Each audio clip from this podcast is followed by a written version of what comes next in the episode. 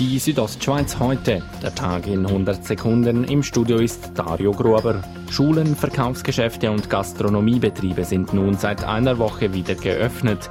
Die Stadtpolizei Chur zieht eine Woche nach der Wiedereröffnung ein positives Fazit. Wie es in einer Mitteilung heißt, mussten zwei Gastronomiebetriebe wegen Nichteinhaltung der bundesrätlichen Vorgaben ermahnt werden. Weiter teilt die Stadtpolizei Chur mit, dass am Wochenende einmal mehr einige Autofahrer zu laut unterwegs waren. Sie wurden wegen Hochdrehen des Motors oder teils zu hohen Geschwindigkeiten zur Anzeige gebracht.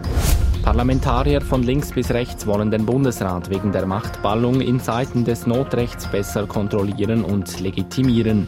Das Parlament müsse stärkere Instrumente erhalten, um seine Rolle als Gegenpart der Regierung auf Augenhöhe wahrnehmen zu können, sagte FDP-Ständerat Andrea Caroni gegenüber der Sonntagszeitung.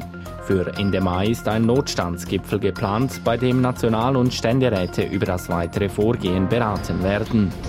Zu den Corona-Zahlen in der Schweiz. Die Zahl der Neuansteckungen bleibt auch heute Sonntag tief.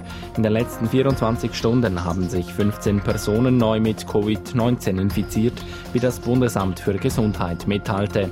Gestern waren es 58 gewesen. Insgesamt gibt es nun knapp 30.600 laborbestätigte Fälle. Die Südostschweiz heute, der Tag in 100 Sekunden, auch als Podcast erhältlich.